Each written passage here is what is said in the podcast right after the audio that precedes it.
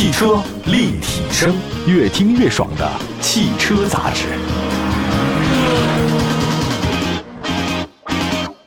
又到了汽车立体声的时间，欢迎大家的收听。各位好，今天呢，我们在节目当中呢，跟大家分享的就是过去的五月份中国车市的一些具体数据的盘点。中国汽车流通协会公布了数据，这个数据呢，说是在五月份的话，车市走势呢还是比较平稳的。经销商的库存预警指数呢是下降，汽车的消费指数呢也是略有提升。那今天这期节目呢就聊聊五月份的车市整体表现。首先第一个呢就说这个汽车消费指数它是七十六点六，好像应该比上个月高一点啊，我记得。那今年三月份的时候呢，车市呢有个价格战，这个价格战呢导致客户出现了观望情绪呢是非常的严重啊。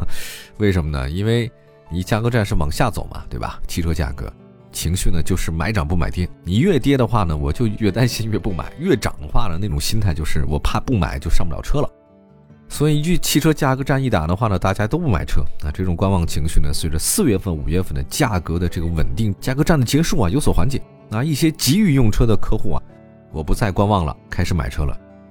进入六月份的时候呢，由于国六排放标准的政策呢马上要实施啊，现存的少量国六 A 车辆呢进行清库存处理就便宜了。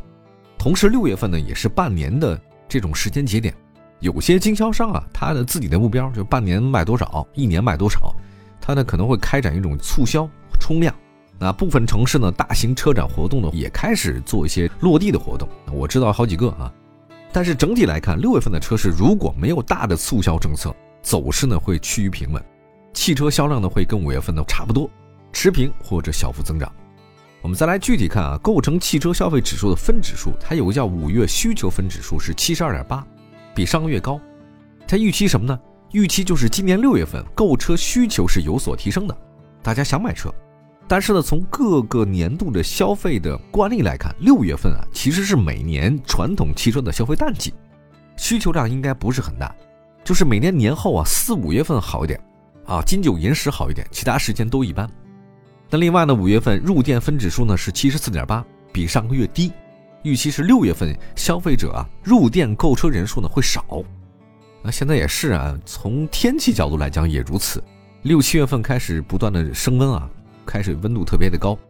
那我看前天说什么全世界温度最高的几个地方，好家伙，零上五十几度，你这 人怎么活呀？那可是人就在那儿活着呢，对吧？所以现在随着气温六月份、七月份、八月份的整个的升高。前期价格因素啊，导致很多客户就不去店里面看了，啊，就观望。再来看经销商的数据啊，中国汽车流通协会发布的最新一期中国汽车经销商库存预警指数调查显示，在今年五月份，中国汽车经销商库存预警指数是百分之五十五点四，同比下降一点四个百分点，环比呢是下降五个百分点。他说，就库存预警指数呢为荣枯线之上，汽车流通行业的景气度呢是有所好转。那么另外呢，现在国六 B 啊有个过渡政策出台了，汽车终端价格总体恢复稳定，消费者观望情绪呢改善显著。那需要指出的一件事就是，经销商经营状况恢复的状况不及预期啊。那尽管订单及成交量是改善的，但是新车让利幅度很大，单车毛利率不断走低，资金紧张的情况是很突出的。再来看分指数啊，这五月份库存从业人员的指数环比下降。市场需求平均日销量经营状况的指数环比呢是上升。另外呢，从分品牌的类型来看，五月份进口豪华品牌的指数环比上升，合资品牌、自主品牌的指数环比下降，还是这个进口豪华卖的好。那其中呢，进口豪华品牌呢是百分之五十五点五，主流合资品牌百分之五十三点九。那相比上个月呢是下降比较明显啊。自主品牌呢，从四月份的百分之六十六点六下降到百分之五十九点六。我看了一下啊，这个基本上自主品牌下降的都跑进口豪华那边去了。这个什么时候呢？豪华品、奢侈品啊，它都是有自己的市场的。我们再来看一下中国汽车的保值率吧。啊，这个大家特别关心一个数据啊。现在二手车市场啊，在新车价格不再打价格战之后，二手车市场也有信心了，对？因为你那边新车老打折。传导到二手车，肯定二手车价格也不好卖。尽管目前二手车商的盈利模式主要是价差，哎，就低买高卖。但是呢，这个专家也说了，车商今后你得拓展多种经营业务啊，比如说二手车金融啊等等。但你专家说的容易，做起来呢，二手车金融那是一般二手车能做的吗？二零二三年，汽车终端需求逐渐下沉，二手车商的经营重心呢，也不能老在城市，他得去一些县乡一级的这种地方，一级市场。他说，二手车的流动啊，必然随着这个流动人员的流动，它就流动。那大家都去哪儿了呢？逃离北上广深啊，去到自己的家乡什么的。未来这些地方二手车应该会好卖。还有新能源啊，新能源方面的国家发改委、国家能源局发了一个实施意见，就是乡村的振兴意见。它文件啊说，这个健全新能源二手车评估体系，对新能源二手车加强检查和整修，鼓励企业面向农村地区市场提供优质新能源的二手车。说的非常明白啊，还是得下乡啊。那对于电动车来说啊，其实县乡地区充电网络影响着二手车的流通和价格。那往年啊，它这个新能源汽车下乡主要是强调购买，忽视的使用。那所以呢，推广是有问题的，有瓶颈。那这次呢，国家的相关部门发了一个文件，实际上是强调充电基础设施的建设，还有运维。呃，你不能老在大城市里搞这换电站啊、充电桩，你得到县乡一级啊。这个其实县乡一级更好办，为什么它地儿多？城市地方很小，难度很大，但县乡一级呢相对容易点。还有呢，从消费者置换方向来看啊，轿车用户置换 SUV 那是主流。原先认为的这个国产品牌啊，换购合资、换购豪华品牌这个路径啊，已经是淡化了啊，不淡化的也不太明显啊。另外，交易量跟价格表现出比较高的一致性，供应量大的细分市场反而价格高，出现了买涨不买跌，这个一直都这样。小型车的保值率呢，并不低于其他细分市场，这只能说什么呢？说大家买这个入门级的需求的车应该是比较旺盛的。哎，当然了，现在大家消费程度，各位也明白哈哈。挣的少了，不敢花钱啊，所以小型车卖的还是好的。具体情况来看呢，小型车五月份的三年保值率呢是百分之六十六点二，紧凑车呢是百分之五十七点二，中型车百分之六十一点三，中大型车百分之六十六点八，小型 SUV 百分之五十八，紧凑 SUV 呢百分之六十点四，中型 SUV 呢百分之六十一点四，中大型 SUV 呢达到百分之七十点一，MPV 呢是百分之六十一点一。那另外呢还有一个五月份特斯拉有个 OTA 召回事件。对市场的话呢，有些小影响。那当然，电动车市场整体价格还是比较平稳的。混动车型的二手车价格上升，这个是大家比较需求的。终端消费者呢，接受了一个事实，就是混动啊，还真是一个趋势。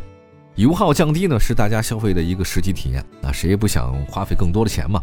那混动的话呢，肯定是好事儿。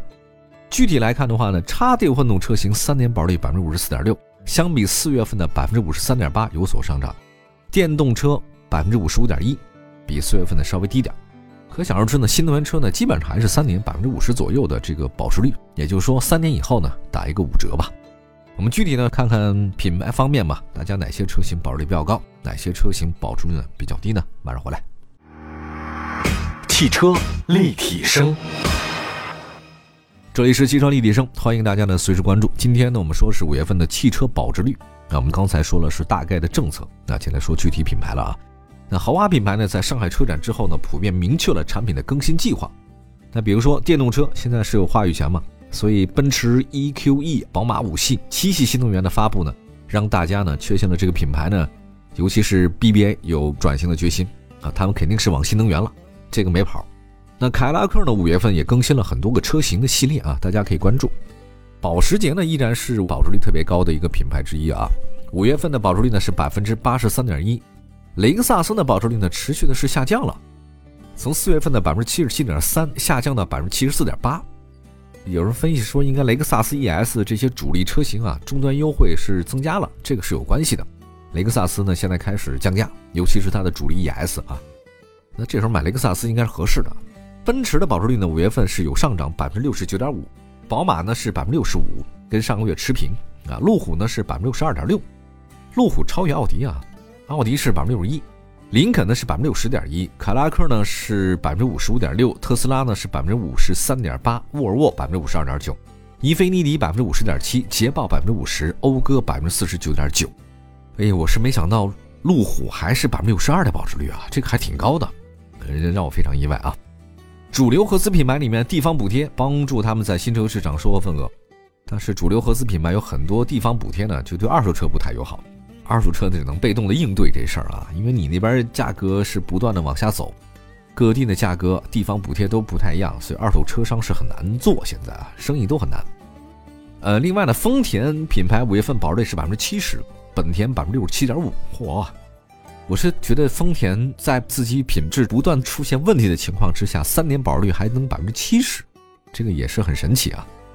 马自达呢是百分之六十一点六，保持稳定；日产呢是百分之六十一点五，福特呢、大众都超过百分之六十，起亚呢是百分之五十九点四，现代百分之五十八点八。这两个品牌的话呢有点上涨，吉普出现下滑啊，四月份百分之六十一点四，下降到五月份的百分之五十八点一。呃，吉普要退出中国市场吗？我记得。三菱是百分之五十八，广汽三菱的这个停产的传闻啊，其实没对它的保值率带来很大影响。斯柯达是四月份百分之五十七点三。标致呢是百分之五十三点四，三年保值率啊。雪佛兰是百分之五十一点七，雪铁龙仅有百分之四十七点七。雪铁龙其实法系车这几年保值率都很低，卖的也很少。那么另外呢，在自主品牌方面呢，大家都发现啊，所有的重点都是新能源啊，导致这个燃油车的研发投入推新车的力度不高。不过有个有意思的现象，就是二手车依然还是燃油车为主，但所以这个有个错位关系，新车肯定是新能源火。但是二手车呢依然是燃油车火。我们具体也看一下，像这个传祺、五菱、长安三个品牌的三年保值率呢是超过百分之六十，那这个已经很高了啊，都是百分之六十三，尤其是传祺啊，这个品牌保值度太高了。那领克呢是百分之五十九点七，连理想呢达到百分之五十九点二，哈佛是百分之五十八点二，未来呢有所下降，百分之五十七点九，名爵是百分之五十七点六，荣威呢是百分之五十六点九，比亚迪和吉利呢同为百分之五十六点七。宝骏呢是百分之五十五点九，奇瑞百分之五十三，魏牌和红旗这两个自主高端品牌呢是百分之五十二点五和百分之五十一点六，整体表现不太好啊。红旗这个事儿是很特殊的，卖的相当不错，但是二手车呢是真不保值。这次呢也公布了合资豪华紧凑 SUV 的保值率啊，看看谁第一呢？奔驰 GLB 是合资豪华紧凑 SUV 保值率的第一名，三年保值率是百分之六十二点一，这个非常高。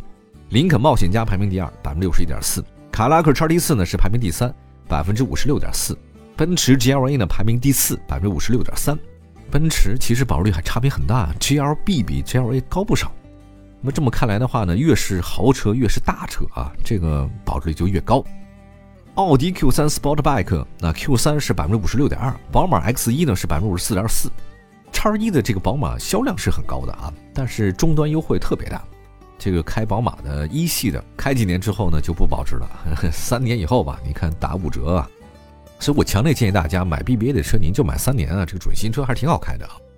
那么在国产豪华中大型车方面啊，这 BBA 确实很受欢迎啊，E 五和 A 六 L 啊包揽了国产豪华中大型车保值率前三。那我看了一下，奔驰 E 三年保值率是百分之七十三，嚯！宝马五系是百分之六十九，奥迪 A 六 L 是百分之六十五，凯迪拉克 CT 六是百分之五十四。